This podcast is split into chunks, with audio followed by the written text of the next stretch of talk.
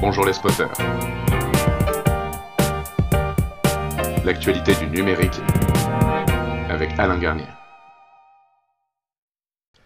Eh bien, bonjour les spotters et bienvenue dans notre live hebdomadaire de 15h.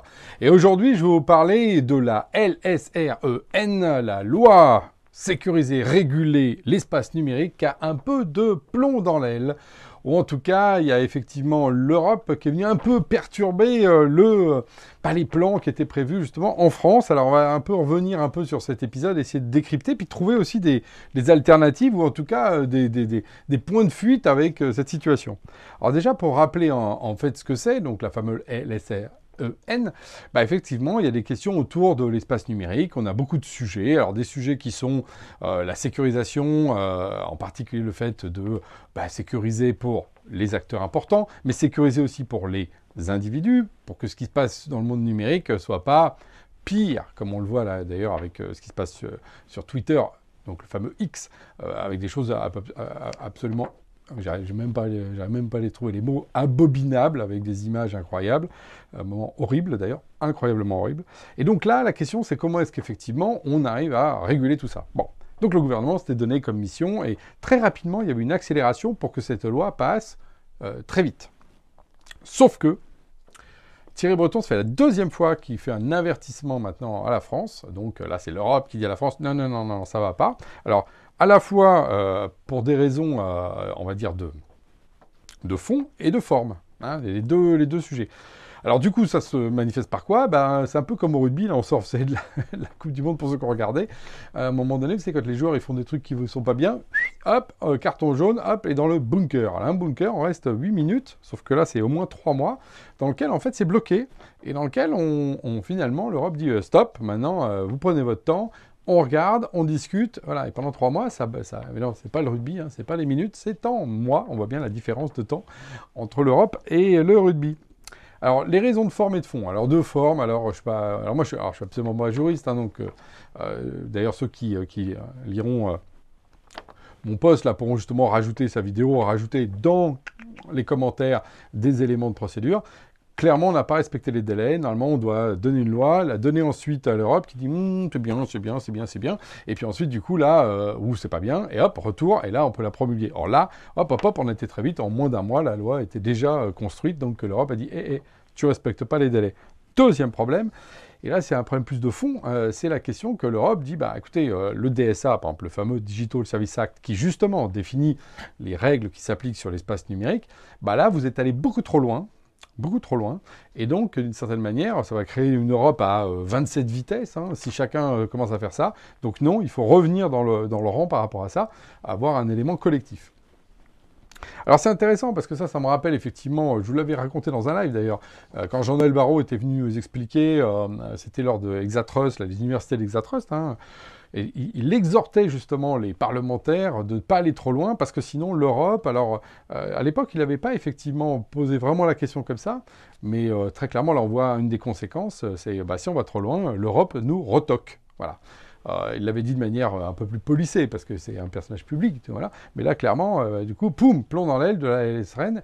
Et je pense qu'aujourd'hui, effectivement, au cabinet de, Jean-Noël Baron ne doit pas être content parce qu'effectivement, peut-être pour deux lignes en trop euh, ou cinq, alors qui, ont de l'importance, que les articles ont de l'importance, bah, tout d'un coup, euh, effectivement, la loi complète, euh, est frisée pendant trois mois au bunker. Bon. Alors, et moi, justement, je vais essayer de réfléchir en dehors de ça. Parce que tout le monde va se jeter là-dessus, le gouvernement aurait dû faire quoi? Est-ce que les fameux députés ou sénateurs auraient dû être moins, finalement, aller moins loin dans la loi moi, une autre, une autre approche par rapport à ça qui est aussi de dire, au fond, par exemple, si je regarde moi en termes de, pratique, euh, souvent les entreprises, on dit, euh, voilà, il faudrait que l'État soit comme les entreprises. Alors je ne crois pas sous le sens du bien collectif, du bien public. C'est bien la différence entre une entreprise et l'État, même si des fois on veut nous faire comprendre l'un ou que l'État des fois se comporte avec des intérêts privés, mais là il y a une différence fondamentale. Mais par contre, sur l'exécution, là il y a quelque chose de vraiment commun. Et par exemple, pour faire tourner une entreprise, on ne définit pas des lois. On met des process, on définit des écrits, mais il n'y a pas des lois. On n'attend pas que la loi sauve le monde.